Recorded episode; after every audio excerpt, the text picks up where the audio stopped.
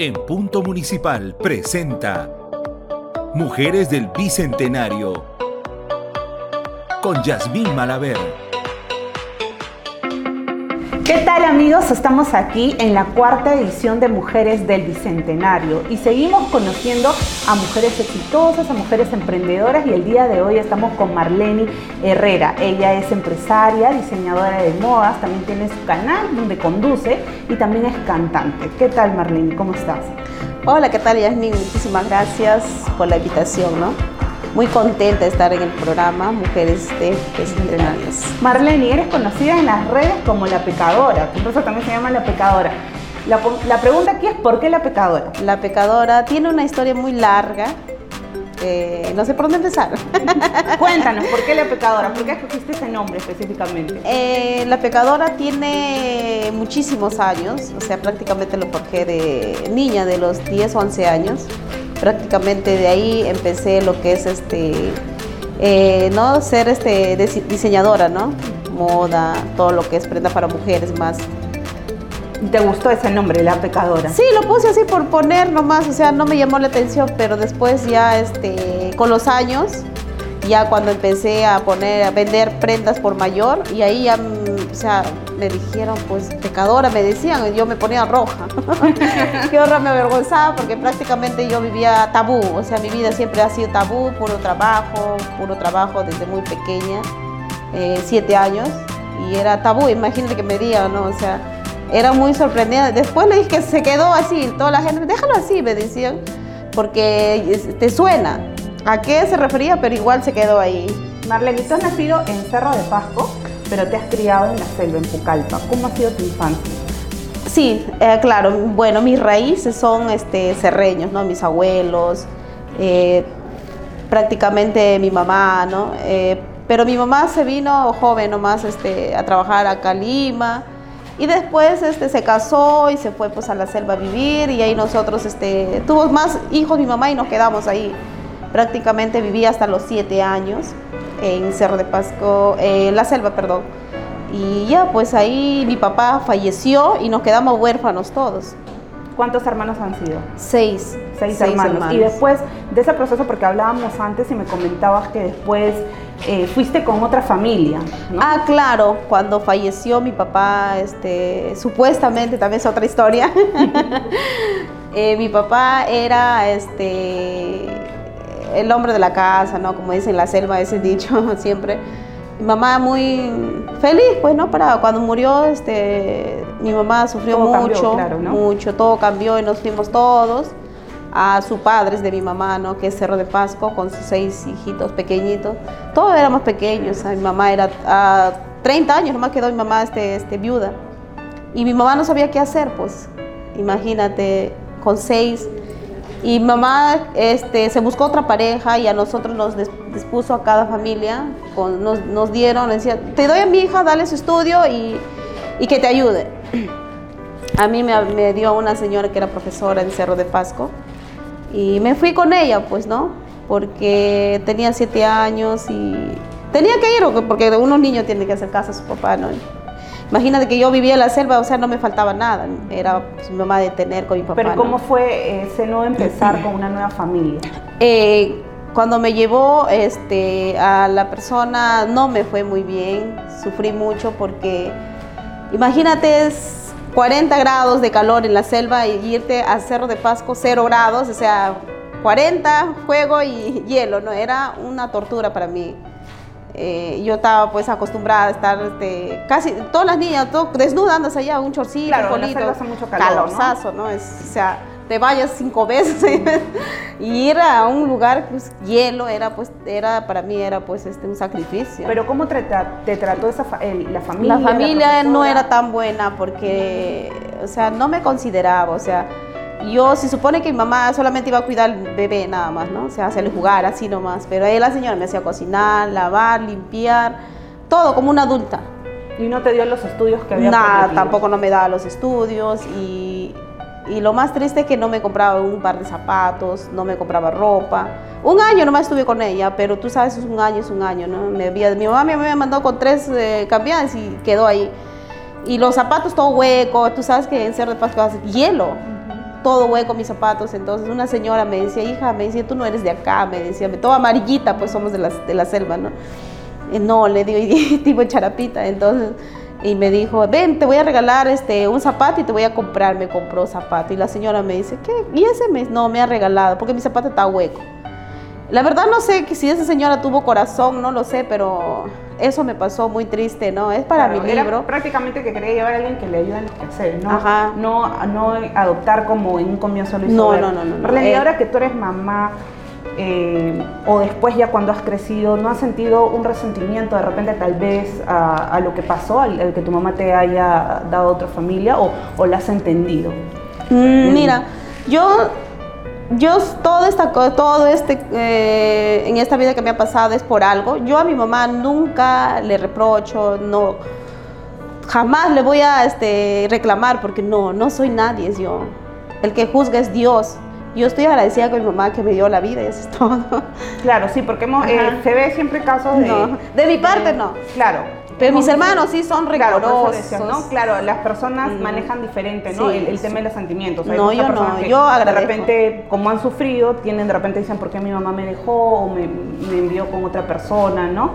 Pero bueno, tienes un corazón noble porque me estás diciendo. No, no, no. Yo agradezco eh, la luz que me dio la vida y suficiente y uno tenemos mano y pie para poder resolver la, la vida, ¿no?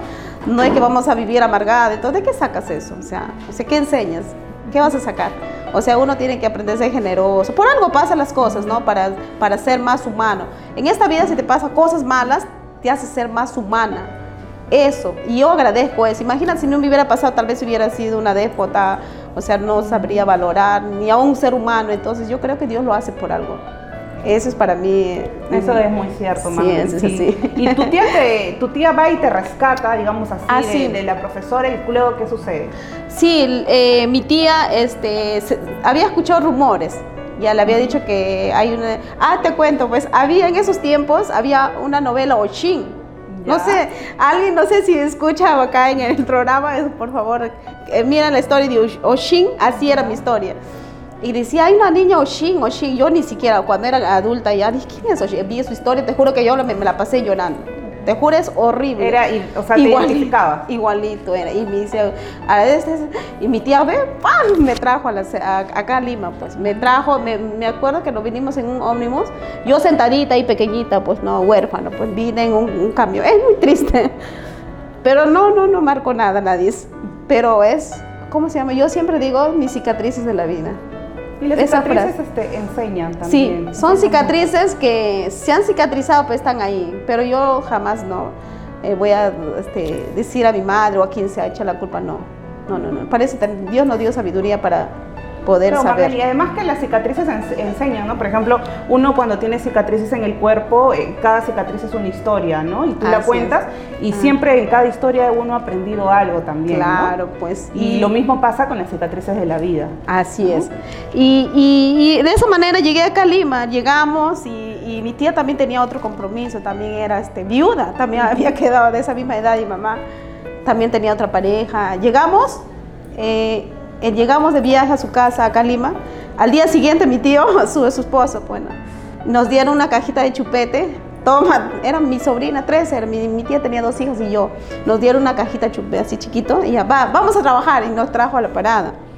Y yo no sabía, pues nunca había vendido, ¿no? Entonces eh, empecé a vender en la parada chupete a 10 céntimos. Después terminamos, le damos al esposo de mi, de mi tía para comer. Pues me dice, acá se tiene que trabajar para comer, nos dijeron. ¿Cuántos años tenías ahí? Eh, ocho. Ocho, para sí, ocho años por ahí, porque yo me había siete a ocho, hasta, no, nueve ya por ahí, nueve años. Y así pues, y, y empezó ahí, y hasta que después eh, mi, mi, mamá se enteró que estaba acá, me llevó a otra casa similar que estaba en Cerro de Pasco. Y no, empecé a desarrollar, pues cuando tenía 9 para 10 años, empecé a desarrollar, parecía de 17 años. Y una amiga pues me dice, este, ¿no quieres vender ropa? Me dice una amiga, me dice. Y yo le digo, ya, pues yo soy bien, ¿ah? ya, le digo. Me llevó pues no, este, a una tienda y, y me vio y no me dijo nada. O sea, me dijo, este... Pensaron que era, tenías más, más edad, más de 17, 16, así. Me dio este, el, el, ¿cómo se llama? Un, eh, te dan unos stickers para que vendas, ¿no? Dependiendo de eso. Y vendí, pues ese día le vendí mil soles. y se con- tuvieron contentos. Era buena vendedora. Sí, o sea, de la nada, pues, ¿no? Y cuando a otras chicas no vendían así, vendían 500, 300, 200. Pero tú, o sea, los Yo era muy hábil. pensaban, pensaban que tú tenías 17 años, pero en Ajá. realidad tú cuántos años tenías? Tenía entonces? 10, pues. 10. 10, ya tenía 10 años, tenía ya. O sea, que estabas trabajando ilegalmente. ¿no? Ilegal, eh, nadie lo sabía. nadie lo sabía. Y ya, pues, este, de esa manera nos. Bueno, me gustaba, me gustaba porque tenía este mi sueldo, es más tranquilo, ya no tenía que estar limpiando, nada de eso, ¿no? Entonces sí me gustó, me gustó, hasta que un señor, pues me, el dueño vino, me dijo, eh, vamos a Gamarra, me vas a acompañar, me dice, ¿no? ya le digo. Llegué a Gamarra, me sorprendí. Era, llegué, que era como un imperio para mí, wow, me emocioné, o sea, de la nada. a me ti que te encantaba eh, eh, vender y que te, te Era, había ropa para acá, para allá, era pura ropa, o sea, era mi, mi mundo, era wow, y me quedé pues Enamorada. eh, enamorada de, de Gamarra. ¿Y cómo así hiciste para llegar a Gamarra? A Para Gamarra. ya estar trabajando en Gamarra. Sí, y cuando ya este, el día de mi descanso, que es un día de semana, el Señor nos daba a todas, me fui a Gamarra ese día, me acuerdo, me fui a, a visitar y ahí pues vi todo el mundo, me encantó y había talleres, paseaba y a veces me compré también unas ropas porque también eran más baratas que el Señor vendiera más caro. Y ahí pues y un señor me dice pues este, se me acerca, me dice, ¿tú eres costurera? Me dice, no, le digo, ah ya, tengo una amiga que está buscando, me, me dice pues. Eh, y después me dice, así, ¿y qué para hacer? Le digo yo también, mosca, ¿no? Vamos si quiere, yo me voy por mona. Y había una señora bajita nomás, ella era, ella era diseñadora de modas. Entonces ella me dice, Marlene, este, hola amiga, me dice, ¿sabes coser? No, le dije, pero puedo aprender, le digo, ya listo, entonces, si quieres aprender tienes que venir a estos horarios, me dijo así. Ya bacán, como yo trabajaba. ¿Qué horarios eran? eran de 9, 9 hasta las 2 de la mañana. Yo trabajaba de 8 de la mañana, 9 de la mañana hasta las 6, por ahí 6, 7. Trabajaba 12 horas, trabajaba vendiendo ropa. Y de ahí me tenía que ir al otro trabajo. Ahí trabajabas en Abancay. Ajá. De ahí, me te iba a que ir Gamarra. a Gamarra Sí. a, a ayudar a lo que es la costura. Sí, a co- ajá, pero aprender y ayudar, aprender y ayudar. Y de esa manera estuve como un año, hasta los 11, ¿no? Y la señora, este, era una señora madre soltera con varios hijitos y, ¿no? Y no le alcanzaba, a veces yo también, este, de lo que trabajaba, compartíamos con la señora de mi trabajo y ella muy agradecida me decía, algún día tú vas a ser grande, me decía, porque eres generosa, me decía. No te preocupes, le digo, y quería pagar, no señora, le digo, más bien el, más bien lo que tú me estás este, enseñando nunca lo voy a poder pagar, le decía, jamás. Y mi dicho es cierto, ¿eh? Marlene, ¿cómo hacías con ese trajín de, de tener 10 años, 11, 12 y estar trabajando desde las 8 hasta las 7 de la noche y luego te ibas a Gamarra y estabas trabajando hasta las 2 de la mañana? Mm, era, Era una muy fuerte, rutina, ¿no? sí, Para sí. una niña. Sí, así era, mi, mi, mi, mi mundo era así.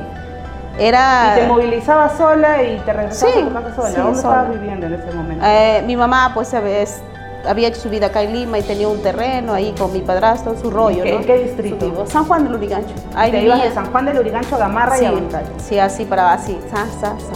Los domingos nomás me iría a mi mamá ahí, pero mi mamá sabía dónde yo este, trabajaba, ¿no? Yo le conté a mi mamá, como era niña, y a mi mamá sabía dónde, pero ella tenía, tenía una vida bien, este, no tan buena con, con el padrastro, o sea, eran entre peleas, ¿no? Entonces yo, yo no me meto en sus cosas, o sea, cada uno ve, pues, ¿no? Por más que tú le aconsejas a alguien, es depende de la decisión de cada persona, ¿no?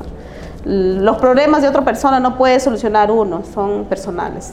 Yo siempre he Claro. pensado eso. Pero tú, tú, tú eras consciente de, de que también era el, el peligro que corrías también a esa edad, ¿no? De repente estar trabajando tanto eh, las noches, luego cuando te regresabas a tu casa, ¿no?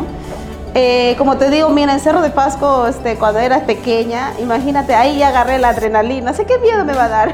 Aparte te cuento, en la parte de, del- de Cerro de Pasco, cuando estaba como ocho meses, había una señora, eh, era una locutora también, me acuerdo, era una altaza, su esposo era un marinero, trabajaba acá en la FAP. Un día me ve, pues, este, no sé, por mercado, no sé, algo, pero no me acuerdo muy bien, no me acuerdo, pero esa señora me dice, hija, me dice, habían contado que me habían dicho Oshin, como ella era conductor, tú sabes que no, no las conductoras, pues, no, entonces le, llama, entonces yo le, le había contado, sí señora, ven hijita conmigo, véngate, me dijo. De la señora me había sacado dos meses, ¿ves? ahorita que me acordé, me había sacado este, me dijo, véngate. Y la señora le había dicho, no, yo me lo voy a llevar. Así se enfrentó con la señora. Entonces este, me llevó a su casa la conductora, era este, conductora de radio, era, me acuerdo. Tenía su bebita, una mujercita, bebita. Me dice, hijita, ¿y tú vas a este, cuidar a mi hijita, hermano? No vas a lavar, no vas a hacer nada, como acá te he escuchado cosas, no vas a hacer nada, me dijo. Yo me fui con ella dos meses. Muy linda, te juro que el trato de ese señor con el otro era, pero era un trato que, o sea, no, era como tuviera mi casa en la selva. Ya, entonces, ya, ella es muy buena. Un día me dice, vámonos de vacaciones a Huánuco. Y nos fuimos con avión, creo, me acuerdo, pero era pequeña, no me acuerdo, con avión nos fuimos. y en una hora estuvimos en Huánuco y así, un cerrar y ojo. Llegamos y era, había fiesta pues de ella, ¿no? De su familia, no sé, era de ahí. Y un día me hijita me dice, mira, yo con mi hermana nos vamos a ir a la fiesta y te vas a quedar acá con la bebé, acá hay tele, todo, siéntate acá y cuando le das teta al bebé, al cambio su pañalito, me dice, no, le digo, no, porque ella me trataba muy bien, señora. Yo feliz, la, la había metido en su cama, la bebé, tranquila, yo en el sillón estaba mirando el tele, dibujito, estaba mirando. Me había puesto mi dibujo, todo ella, estaba mirando. O sea, me trataba como su hija, como su hija me trataba la señora hasta que abre la puerta, mira, es bien doloroso, abre y un joven de 18 años le entra, yo no sabía quién era, se sienta a mi lado, me mira, yo le digo, o sea, normal pues, ¿no? Como cualquiera, ¿no? Y empezó a manosearme, me manoseó y yo me asusté, ¿no? Me fui más allá, al otro sillón me senté, otra vuelta vino, como no había nadie en la casa, me fui así en esa... Y yo, yo ya sabía ya, porque yo tengo traumas aparte de, mi niñez, tengo otras cosas más. ¿Qué traumas? Eh, más o menos como ese te voy a contar. Yo ya tenía traumas, parte de, de mi... Tenía 3, 4 años, yo ya tenía una trauma terrible. Llegué al, al, pueblo de mi mamá, también tuve un trauma. Relacionado más o menos a, lo, que había pasado con este sí, joven. Sí, y yo me agarré, me fui al cuarto y me, me cerré con la bebé porque estaba asustada. Y a pocas horas llega pues la señora, ¿no? Y ve todo, pues, ¿no? ¿Qué pasó? ¿Qué pasó? ¿Qué pasó? ¿Qué pasó? Dice, ¿no? Su mamá con, con su... Con las dos hermanas también. Y dentro, y yo sabía que dentro me, se sentó la señora. Y me dice, ¿qué pasó? Me dice, no, la verdad. Le dije, me estaba tocando, me quería violar, le dije. Y la señora me, cree, me ha creído. Y esa misma noche agarró todas las cosas y nos venimos así porque le dijo a su mamá, le dijo a su hermana, ¿cómo es posible? Le dice, yo también tengo hija. Imagínate que a mi hija le hiciera, imagínate mi hija tuviera esa edad, le hiciera. O sea, yo tengo hija, le dijo a su mamá. Aprenda a criar a tu, hijo, no sé. Estaban discutiendo horrible con su hermana. Horrible, y ella me defendió. Me defendió a que su sobrino y su hermana me Eso me gustó de ella.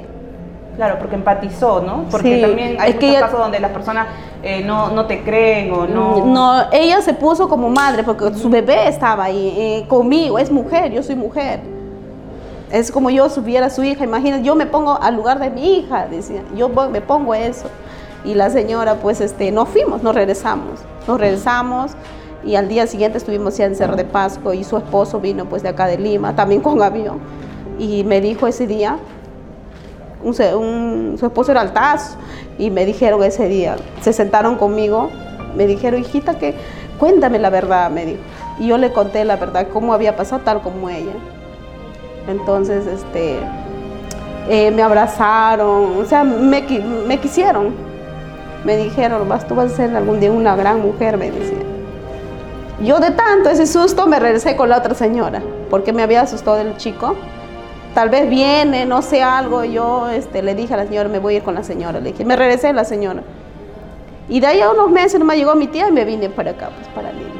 Bueno, y todos estos casos que nos comentas, Marlene, que ha sufrido, es casos que sufren muchísimas mujeres, ¿no? Cada mujer, bueno, en general cada persona tiene una historia, pero muchas veces las mujeres somos más vulnerables a este tipo de situaciones, ¿no? Violencia sexual, acoso, agresiones, ¿no?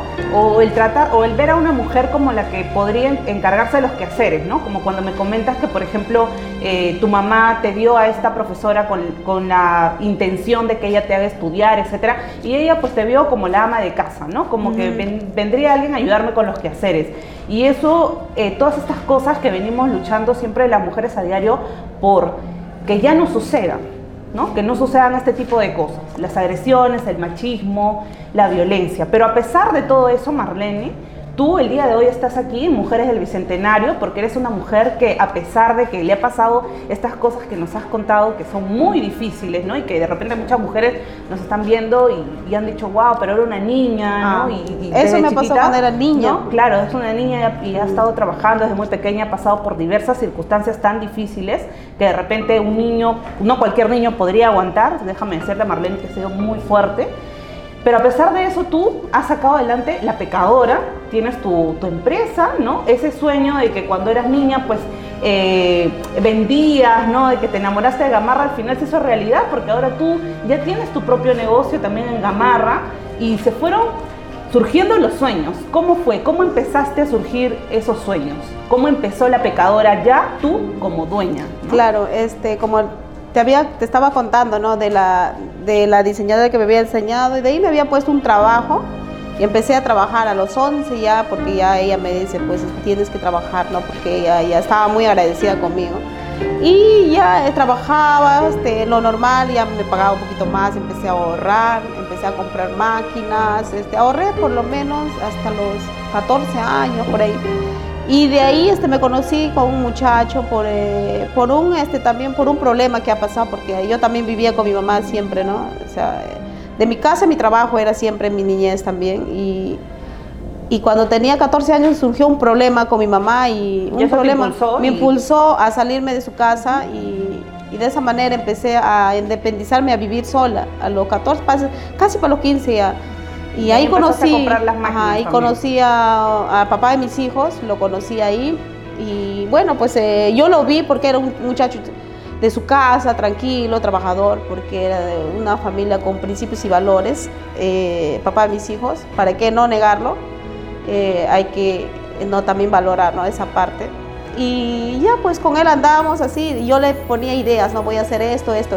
Y entonces empecé a ahorrar y allá a los 16 por ahí ya habíamos comprado máquinas, o sea, como cuatro máquinas habíamos comprado ya para armar yo este, mi, mi negocio, ¿no? Para yo vender mi propio producto. Tu taller, ¿no? Mi taller, armar, entonces este, ya, y llegamos a comprar y empezamos a hacer servicio en Gamarra. Trabajamos así, de, después también yo diseñaba, hacía prendas y mi mamá también vendía, tenía un puesto y ponía, ponía yo en mis prendas también. Y ahora ya tienes tu, tu, puesto. Ahora sí, ahora sí ya somos mayoristas, pues de esa parte. De ahí pasó, de ahí empecé también a, a ahorrar, compré un terreno a los 17 años, por ahí. Wow, ya muchas, muchas chicas quisieran a los 17 años tener un terreno, por Dios. Sí, eh, sí.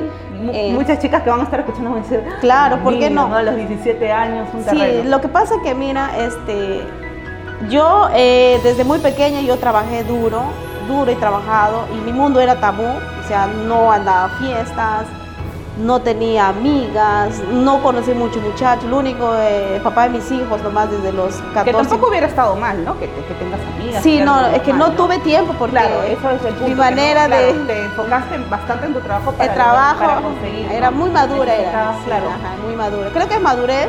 Eh, yo pensaba en tener y hacer, pues no, este, para más, para el futuro, ¿no? Entonces, en eso estaba mi mente, o sea, no, o sea, yo no me gustaba fiesta, no me gustaba amigas, yo no tenía amigas, nada, o sea, súper tabú. ¿Y cómo, ¿Y cómo surgió entonces el lado de Marlene cantante? Ah, ya. Marlene que no iba a fiestas, ¿cómo surgió? Ah, ya, eso surgió, ya, ya después de, tanto, de tantos años que uno ha trabajado, ¿no? Empezamos a comprar nuestro terreno, eh, móvil, este, tener ya nuestra tienda, todo, ¿no? Pero en esta vida a veces todo no lo puedes tener, hay cosas que tú puedes lograrlo, pero también hay personas no saben valorar también. Entonces eso me pasó a mí, entonces yo sufría por dentro, porque yo lo quería todo, o sea, yo quería... ¿Sentías que faltaba algo más? Sí, yo, yo lo quería, bueno, a mí me gusta valorar, ¿no? Una familia, a mí me gusta valorar, la familia es lo principal. En este caso te cuento, eh, yo nunca he tenido familia, ¿no? Te conté la historia de la primera parte, ¿no? O sea, yo siempre valoré, cuando yo lo conocía a papá de mis hijos, eh, tenía su papá, su mamá, una familia, ¿no? una reunión muy bonita y, eso a mí era para mí todo, su familia. Ahora tengo mis dos hijos, pero No, muy feliz y contenta con él, ¿no? Ellos son siempre, por más que tú tengas problemas, ellos son tu motivación, siempre piensas en ellos. ¿no? Pero Marlene, no me contaste cómo te hiciste cantante. Ah, ya, como te digo, tenía un vacío. Mira, yo te puedo decir, todo, todo me, me puede pasar en la vida, pero hay un vacío. En ese vacío, como mujer, cualquier cosa, como todo el mundo, siempre nos aferramos a la fiesta o cualquier este, vicio puede ser tomar, salir a bailar con las amigas, ¿no? Cuando hay un vacío en un ser humano, te puedes llegar así, en cambio lo mío no. Mi vacío, ¿sabes qué es lo que llenó la música? Eso llenó mi vacío, ¿no? O sea, al cantar, al cantar, curo mis penas, lo vivo. Y eso fue la música para mí. Y, y cuando yo canto, o sea, o sea, me desfogo todo ahí. Pero esto ya lo tenías desde niña o ya de grande tú descubriste que... No, este, yo tengo sangre de artistas, parte de mi papá, de mis abuelos, de mi abuela, son artistas, son artistas todos y ya viene de sangre también. Eso sí, ¿para qué te voy a decir? También Marlene, y, nos podrías contar un poquito, acá los chicos de producción dicen que queremos escuchar a Marlene y cantar, a ver, para que todas las, todas las personas que están viendo Mujeres Bicentenario te, te escuchen. Claro, eh, vamos, vamos a cantar una capelita del tema Mujer Valiente, porque también es este, letra mía. Eh, a veces las cosas cuando tú quieres hacer siempre te enfocas, ¿no? O sea, lo vivido, ¿no? Tengo como cuatro temas míos en poco tiempo, y a veces también Dios da por algo, ¿no? A ver, vamos a cantar un, este... Vamos. La fuga, ¿ya? La fuga. la fuguita. a ver, para todos, con mucho cariño. ¿Cómo? Te acompañamos con las palmas. A ver. Ya. a ver, vamos a ver. Por eso les digo, mis reinas, pongamos alto el maltrato. La justicia se encargará de esos hombres cobardes. Por eso les digo, mis reinas, pongamos alto el maltrato. La justicia se encargará de esos hombres cobardes. Es una partecita del tema de Mujer Valiente. Es un tema... Me gustó, la letra. Sí, es este, motivación para la mujer. Bueno, el tema de Mujer Valiente es un tema para motivar a la mujer, ¿no? O sea, no hay que dejarnos, pues, ¿no? como mujer eh, nos pasan muchas cosas. ¿No? Eh, violencia familiar, psicológico, o también este, hay hombres machistas, ¿no? Que no, no, no nos dejan este, a, como mujer a podernos, este, como te puedo decir, abrirnos, ¿no? Eh, en cualquier rubro, o sea, o sea, en mi parte mío, eh, como mujer, a mí, por ejemplo, yo sí, sí, muy fuerte, yo no me he dejado, yo no me he dejado, o sea, yo dije, no, a mí no, yo he nacido emprendedor y lo voy a hacer, así lo que me diga, lo que me digan. Entonces en esa parte este, el tema es motivador, mujer valiente para todas, con mucho cariño. Y tú eres una mujer valiente, Marlene, así que quién más para que lo cante, ¿no? Así es, el tema más o menos, como te digo, es así. Este... Marlene, y tú también has organizado concursos de belleza. Y esto va por un tema de que conversábamos hace un rato, tú de niña en un evento, y lo voy a contar aquí a, todo a todas las personas que están viendo Mujeres del Bicentenario, Marlene cuando era niña pues estaba en el colegio y ella quería, eh, bueno, le habían elegido, mejor dicho, sus compañeros, la profesora habían elegido a Marlene para que sea pues reina, porque había estos reinados en el colegio, ¿no? Que escogían a la reina. Y bueno, Marlene estaba ilusionadísima, pero lamentablemente pues ella no tenía eh, los medios, se podría decir, no le, no le podían apoyar en el tema de que era el vestido, ¿no? Porque a la reina hay que ponerle el vestido. Es un gasto. Claro, es un gasto, ¿no? Entonces Marlene tuvo que cederle a una amiga que de repente su mamá sí pues le engreía muchísimo, como ella me dice, ¿no? Y le podía comprar todas las cosas, entonces le tuvo que ceder ese. Y ese día, pues Marlene lloró mucho, ¿no? Junto con sus compañeros que también se ah, solidarizaron con ella, ¿no? Entonces, es una anécdota que ella tenía bien marcado, ¿no? El hecho de que en algún momento tuvo la oportunidad de hacer algo que ella anhelaba, pero no, no, no se llegó a dar, ¿no? Porque no tenía los medios en ese momento. Pero Después pasaron los años y a los 30 años Marlene pudo ser reina. Uy, sí, reina, mi señora Conaco. Confederación de Comerciantes, ¿no? ¿Cómo fue eso? ¿Cómo te sentiste, no? De cumplir ese sueño que de repente estaba ahí desde niña. Sí, pues eh, la historia es muy muy triste, ¿no? Este, cuando no este, cuando no tienes una familia, no te puedes, pues no puedes solventar, ¿no? O sea, no tienes nada. Lo único que te quieres es llorar y ponerte triste como cualquier niña. Toda niña quiere ser reina y princesa lo, normal, ¿no? Pero para mí fue duro, pero será por algo, ¿no? Lloré, me abrazaron todos mis profesores, mis amigos, porque la otra niña estaba feliz, yo también feliz, porque a veces es la vida. Y a los tres días que te pusieron la, corona y que te pusieron el, la banda de Mi Reina con algo, ¿qué sentiste? ¿Te vino todos esos recuerdos de sí, la niñez? Sí, este, ahí me invitaron pues para este, mujeres empresarias para participar en certamen de belleza y me dijeron, este, yo le dije, no, le digo, no, no, sí tú, este, un saludo para María Rengijo, que está en Iquitos para ella, muy linda, siempre la aprecio, una señora muy motivadora, le gusta este, motivar a las mujeres, un saludo de mi parte. Saludos. María Rengijo, este, ella es la que me motivó, pues me decía, este, Marlene, participa, participa, sí. Ya, entonces yo también como no digo nunca no, ya le digo, pues, te juro que empezamos a hacer pasarela, maquillaje, ¿no? O sea, todo es una preparatoria de tres meses. Y yo normal, o sea, yo siempre, este, cuando emprendo algo, o sea, pongo de mi parte. mucho de tu parte. Mucho de mi parte, dije ya. o, también lo tomo como ya, así, este, ¿cómo te puedo decir? Eh, como decir, mejor lo hago después que, no me arrepiento. Entonces, no, las cosas pasan una sola vez en tu vida, ¿no? Marlene. Si no lo sabes aprovechar, ya fuiste. Claro, y se cumplió el sueño finalmente, ¿no? Y sí, sí, se cumplió, muy feliz y ya pues este, yo también estaba muy contenta y se me curó esa parte de la niñez. Claro, es que era ahí el, ese mm, ese, ese dolor. Nunca es tarde. Claro, eso, ¿no? Nunca es tarde. Nunca es tarde. Y tenías esa espina, ¿no? De que tú, y se dio. Pero como tú dices, nunca es tarde. Nunca es tarde. Y la vida te mostró que años después. sí, ¿no? Y yo también me sorprendí. Wow, dije, ¿qué? Dije, o sea, yo, yo me pongo, Dios mío, ¿cómo es la vida? Digo, yo también me pregunto, ¿no? Y wow, pues este, de ahí también me pusieron justos para entregar la corona, también me, pusieron como organizadora de, directora de CONACO también. y ya, y organizaste ahí. Organicé de CONACO también para, para la siguiente reina, ¿no? Y de esa manera, pues, y muy agradecida con la señora Leonor, con el señor Moisés, este, Moisés este, Estrada.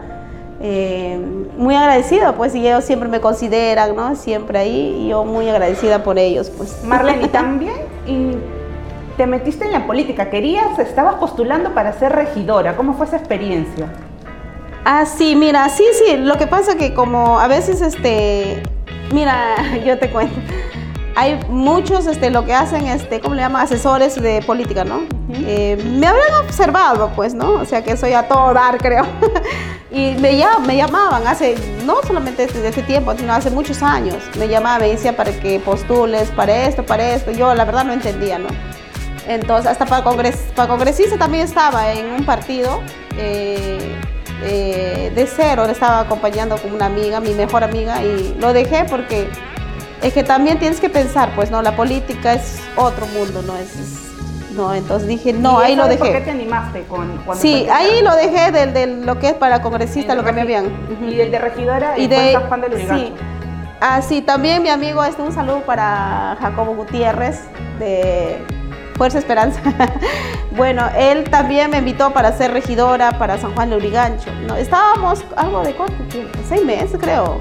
¿Cómo fue? Eh, eh Gutiérrez. ¿Cómo viviste la campaña? no, no una bonita experiencia para que yo estoy muy agradecida. Lo poco que tú aprendes hay que ser bien agradecida, ¿no? Porque realmente es, es otro, pues, ¿no? Es otro, es otro camino, ¿no? Y a mí que me gusta hacer este eh, voluntario, ¿no? Entonces, entonces yo le dije a mi amigo, pues, este, que no iba a poder porque me iba a dedicar a la música y no y tengo me gusta no la música y le hemos dejado ahí pues le me he retirado y él me dice normal volver en algún futuro se ve más sí. la pecadora en, ¿Quién, ¿Quién, sabe quién sabe sí sí sí me han propuesto varios este que saben de políticas los este asesores me han propuesto, hasta ahora me siguen, pero yo este, un poco con la cabeza fría pensar, dije, no, todavía no es mi momento, todavía soy joven, pues, o sea, que pasa unos cinco añitos más, más fuerza vivir de la vida, ahí, ¿no? Pero todavía no ahorita, o sea, yo, uno mismo hay que sentirse preparada para este, forjar cualquier camino, ¿no? O sea, yo ahorita me siento preparada para poder este, hacer mi música y también mi, mi marca, ¿no? Ese, también tengo el programa, ¿no? Que recién estoy este, Iba, justo te iba a tocar el tema del programa. Antes que me adelante. el tema del programa. ¿Cómo te has sentido? ¿Te veías en algún momento? He visto que es eh, un programa también que presenta cantantes folclóricos, ¿no? Justamente apoyando también eh, el tema del arte. Sí, eh, te cuento, este, de la música, no. Bueno, este, la música es, es otra historia. Ya, este, yo tengo una organización, ACASU. Eso me pasó en la pandemia. Ya en la pandemia me pasó porque cuando yo estaba este, mal, porque todos estuvimos mal en esa fecha, muy mal, todos, todos, hasta perdimos mucha familia, de verdad muy triste esos tiempos, no ni recordarlo.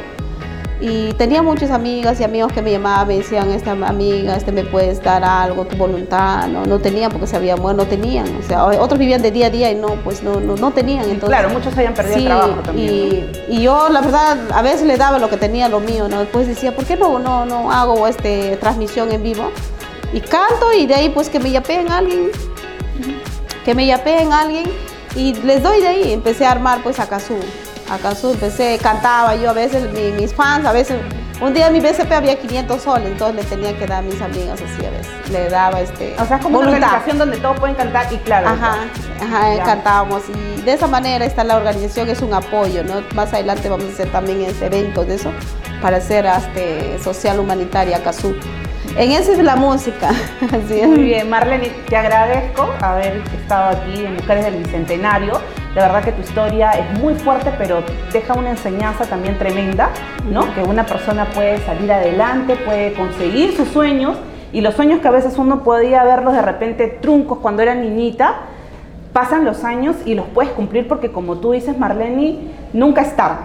No, nunca es tarde para que las mujeres cumplan los sueños, ¿no? Entonces, por eso te quiero agradecer y finalmente quisiera que te dirijas a todas las mujeres que están viendo el programa y les des un consejo, les quieras decir algo inspiracional, algo que le nazca a Marlene Herrera, la pecadora, que les quiera decir a todas esas mujeres que quieran cumplir sus sueños. Claro, este, justos, mira, este, cómo es la vida, ¿no? te conté una bonita historia de la pecadora como nació, ¿no? Entonces yo tengo un programa, La Pecadora TV, Prácticamente este programa es para, muchas mujeres. Eh, la, Pecadora, la Pecadora TV comprometida con la belleza peruana, o sea, la belleza peruana es completo, ¿no? O sea, eh, belleza interior, belleza, quererse tal como somos, aceptarnos como somos.